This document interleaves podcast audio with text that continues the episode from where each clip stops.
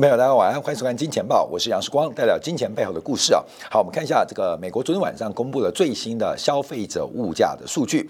那这个数据啊，将会直接提供给美联储是否要进行缩表或是加息的证据。那目前随着美国的物价连续两个月。连续三个月维持在百分之五的年增率之上。事实上，从这个五年期的通胀的平均指数观察，美国已经达成美联储的目标，也就是通货膨胀 （AIT） 长期的平均通胀来到了。百分之二之上。好，这边有些杂音啊。第一个杂音是，呃，七月份的物价比六月份的年增率开始放缓。那假如从月增率做观察，它更为明显，就是美国的物价是不是已经到顶了？这出现了两种的论点，两种的论战。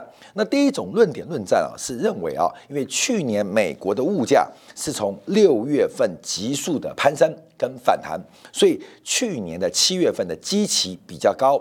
所以虽然我们看到。这个七月份美国的物价年增率是百分之五点四，跟六月份相同，所以哎呦，是不是见顶了？那解读是说，因为去年的七月份的基期比较高，所以年增率虽然七月份跟六月份相同，可是因为基期不同的比较关系，美国的物价。可能仍然没有见顶。那这一派的说法主要是支持美联储要进行缩表，就是 taper，甚至未来有加息的可能。那另外一派做观察，就是我们提到美国不会有通胀，美国的通胀不可持续。那怎么做观察呢？除了年增率的基期不同之外，我们要从月增率的角度，还有从结构来进行分析。美国的物价应该是停滞性的通货膨胀，随着经济的复苏跟社区正常的交往。我们看到美国很多的物价开始出现一些转变，那现在支撑物价最大的理由跟原因是来自于金融资产价格过高。导致了这个生活成本的转嫁发展，所以有几个面向来做一个关注跟掌握。好，我们这个特别来了解啊。好，美国物价创下两千零八年最大的单月涨幅，是指年增率的一个观察。好，另外扣掉了食品跟能源呢，那目前美国的消费者物价是来到年增率的百分之四点三，仍然是来到一九九一年来三十年的相对高峰的位置啊。因为这个六月份跟七月份的物价。年增率啊，维持都在同样的水准。好，那我们把细项做打开啊，我们看一下这个物价的发展。这个物价的发展，同时从细项可以看到很多产业结构的变化。因为我们特别看到这几天呢，以台北股市为例，这个半导体族群啊，这个非常非常的呃呃无力啊，特别是包括了集体族群，在美系外资的大举降频之下。整个半导体啊，来自于电子产业，现在这个 overbooking 的问题感觉逐步的浮现了。过去这半年多时间，甚至过去这一年多时间，随着物流的问题，随着整个供应瓶颈的关系，使得大量中游、下游的厂商过度的下单跟备货，那每一个产业环节都拉高了库存的周转。的天数不断的增加库存的累积，那现在开始发现这个库存的积累，还有库存的周转天数开始逐步的开始吞噬了。下半年来自于明年上半年由电子产业开始的变化跟发展。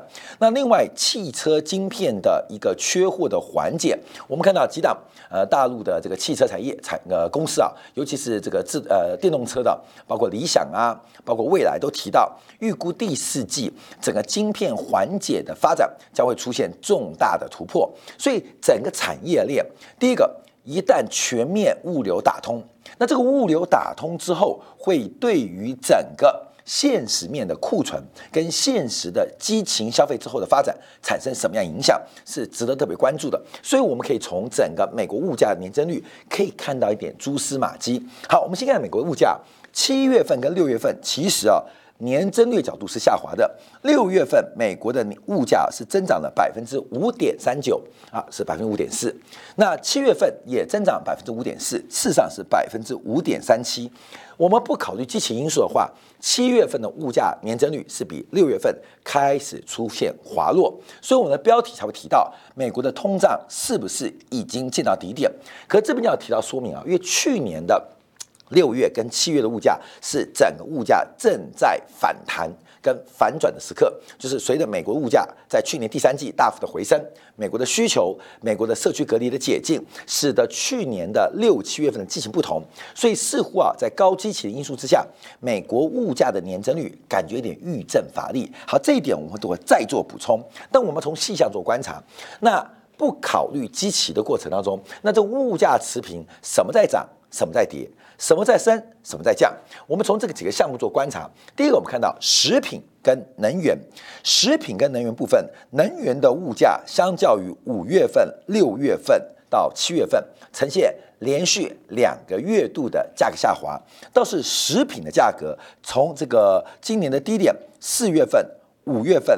六月份到七月份呈现了连续三个月的反弹，所以食品能源部分在这边的表现是我们持续做观察的。但七月份到八月份油价的大幅度的修正，会不会降低整个来自于能源的物价压力？我们可以从八月份数据来做关注跟留意哦。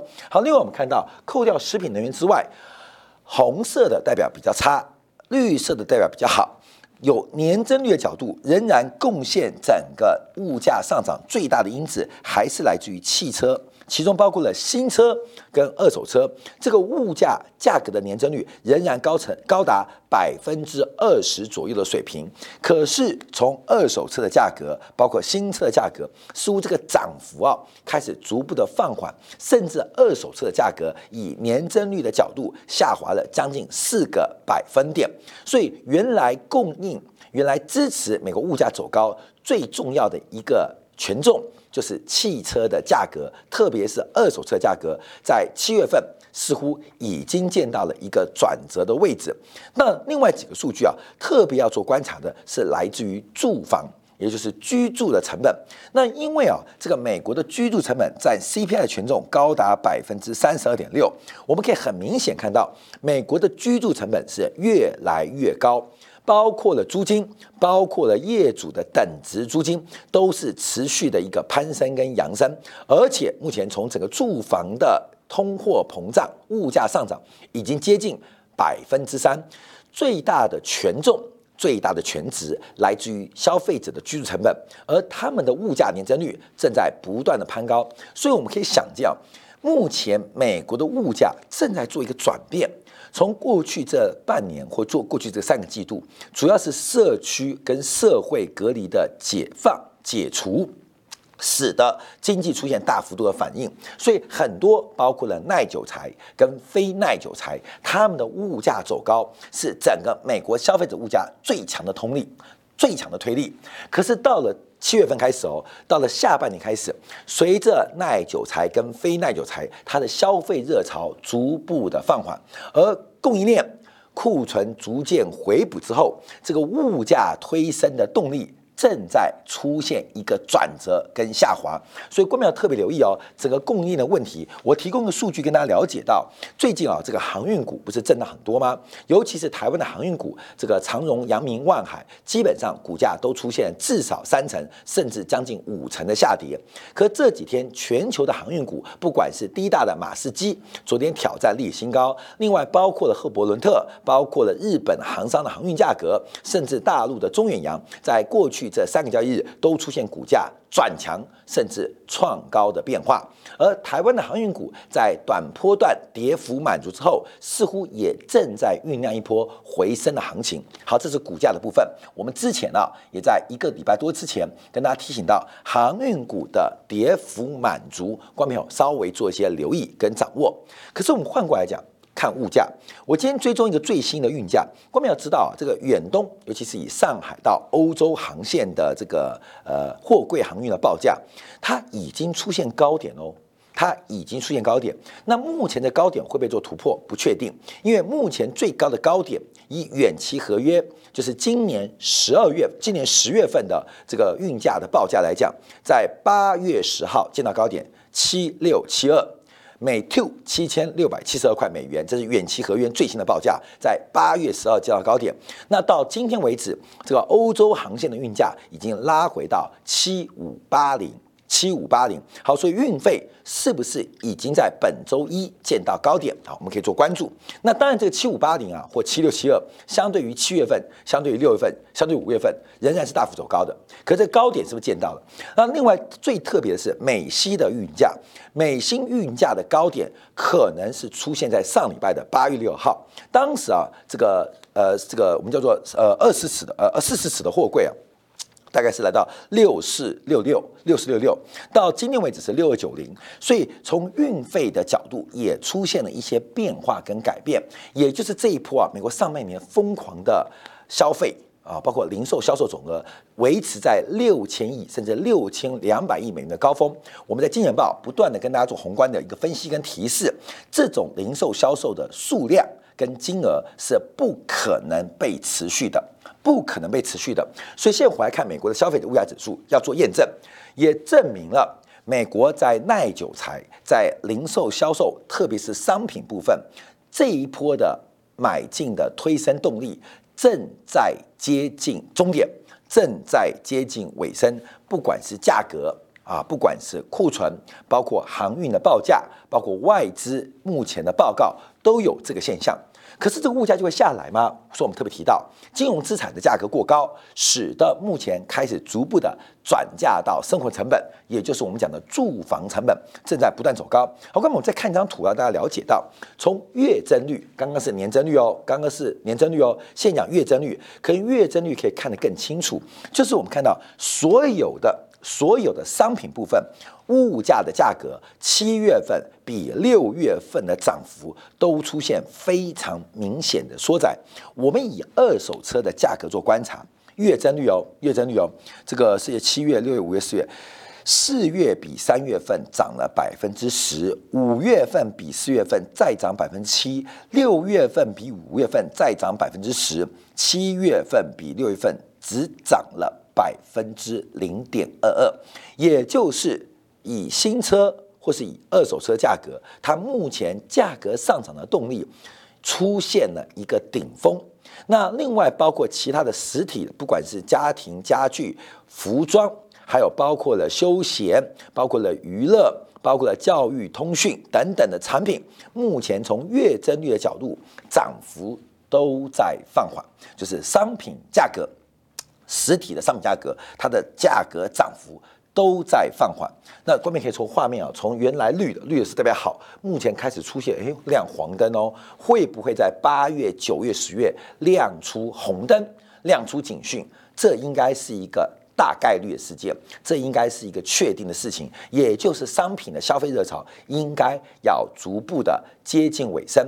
那未来的几个季度，甚至会有调整库存的巨大压力。现在很多电子的上游零组件，目前就一波一波看下来。所以最近啊，有时候很多人投资人做股票就发现好难做，为什么财报那么好？可是股价却涨不动。我们昨天节目有特别用价格发现的逻辑啊，跟大家提到效率市场的一个假说。所以事实上，所有的财报都在反映过去，甚至现在，甚至未来可能发生的一些变化、数字跟新闻跟资讯。所以为什么财报那么优秀，可是股价不涨反跌？很重要的原因就是，特别是商品类的消费，不管是美国。甚至接下来欧洲都将见到了顶峰，而这个顶峰并不是经济成长所带来的消费热潮，而纯粹的是一种报复性的消费以及财政一次性、两次性刺激下来的作用跟效用，这是不可持续的。好，这个不可持续。它就是一个推力的消失。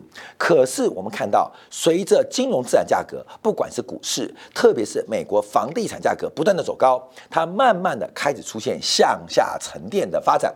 也就是金融资产的价格，随着报酬率的要求，开始反映在消费者的生活成本之中。所以我们可以从这几个角度来做关注。所以我们看到有些变绿灯的，啊，变绿灯代表它的物价增速越来越快；变黄灯的是速度放慢；变红色。灯的代表出现失速的发展，所以我们看商品市场从去年的第四季、第一季开始加温，到现在见到底峰开始下滑。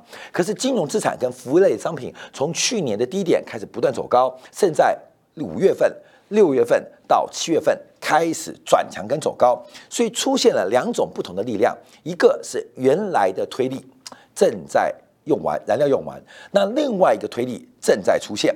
好，各位朋友，这个也是券商所做的报告，就是整个美国物价从年增率跟月增率，假如拆开它的一个组成来分析它的结构，很明显可以看到，过去一段时间啊，美国不管从年增率跟月增率。推升物价的主要是经济重启的项目，导致消费者的一个需求。那另外还有两个，一个是所谓的汽车二手车，还有一个是所谓的住居住的一个成本。好，从年增率角度，我们可以看到这个正在平滑。我们刚提到美国物价年增率正在放缓嘛，在五点三七、五点三九，从六月份的五点三九降到五点三七，当然跟去年的低基期有关。关美看这个基期，因为去年的基期在这边出现一个一个上升的角度，所以基期垫高。基期垫高，假如后面的推力不够，它这边自然会放缓。光明你懂意思吗？就是刚刚提到，这边是从五月、六月、七月快速的一个拉高，快速的拉高，所以这边会碰到这边的低基期的影响，所以可以解释物价到底有没有见到高峰？可能没有，可能有，有不同的解读哦。可能没有，原因是因为基期垫高哦，它维持不变就代表很不错了。过去从三十分、五十分考到六十分，现在每次都考九十五分、九十八分、一百分，你不能说它退步哦，因为是去年基期的关系，所以它进步空间相对于去年是有限的，可它仍然维持非常高的热度。好，这是第一种观察。可是我们往下分析啊，这个维持第一个维持得了吗？基期因素会在九月份、十月份、十一月份消失，那美国的物价。就会往下掉吗？就会往下做变化吗？这我们要做观察。那另外观察它从月增率的贡献，我们很明显看到几个推升力量的消失，特别就是我们之前关注的，包括美国新车的缺货跟二手车的价格，在七月份。整个推力消失了，好，没有，并没有代表下跌，可是可以注意到美国新车跟二手车价格的下跌，在今年第四季甚至明年上半年是一件非常非常可以被确认的事情，也也就是到了美国明年的上半年，物价将会有一个非常大的向下拉力，也就是交通工具，这是关淼要特别留意的。好，另外经济的重启项目对于物价的贡献的。动能也逐步的在缩小跟放缓。现在能够支持物价的最特别的就在于房地产所带来的金融资产价格的转嫁，而这个贡献率正在不断的攀升跟走高，不断攀走高。对于不同的口径跟窗口做观察，甚至啊，我们看到租金对于消费者的。物价成本的贡献率啊，就是上涨的贡献率，从原来的不到两成，现在已经接近三成，甚至超过三成。好，所以我们从这几个方向做观察。第一个是美国这个之前啊物价的推力，就租车价格啦、二手车价格啦、新车价格，这不可持续的啦。那基本上它不仅不可持续，而且非常可能成为二零二二年上半年物价拖累的因子。但我们现在最要观察的是租金。就我们提到，这是美国可能最重要的一个缩表的理由，并不是消费者物价有多强的推力，而是金融金融资产价格的泡沫化。它这个泡沫化，它只卡在金融市场当中，可是金融资产价格的泡沫化或僵固化。使得金融资产的高成本开始转嫁到生活成本之中。我们这边做的一个报告，跟大家一个分享。美国劳工统计局是负责来调查消费者物价指数的。美国劳工统计局公布的是这个消费者的物价指数的。可是，可是我们要从等一下从几个指标，关没有？从几个指标，它目前呢，它这个方向是出现改变，就是按照人口统计局。人口普查局的调查基本上出现了不同的一个价格变化，就是美国两个不同的单位对于租金的调查跟租金上涨的速度出现了非常大的背离跟矛盾。按照美国劳工统计局做观察，从去年十二月到今年六月这上半年，美国的租金。仅仅年增率上涨了百分之二点三，这是美国劳工统计局在七月份 CPI 消费者物价指数当中所提到的一个关注，仍然是走高了，但涨幅并不恐怖。可是按照美国人口普查局的观察，从去年第二季到今年第二季，租金的中位数年增率高达百分之十九。美国两个不同单位的调查出现了十倍的差别，出现了十倍差别。那为什么这样解释啊？主要是美国延长了这个驱逐房客的禁令到十月三号，使得劳工统计局所出现数字受到政策干扰，并不能反映真正租金上涨的变化。可是美国人口普查局从另外一个口径做观察，发现整个租金正在。随着房地产价格的走高，出现大幅度的攀升。光美，你可以想象，假如一个是美国劳工统计局啊，它估计啊，房价只涨了百分之二点三，甚至百分之三。可是按照人口普查局是百分之十九。我们刚刚提到，因为房地产居住成本基本上在美国消费者物价指数超过三十 percent，光是。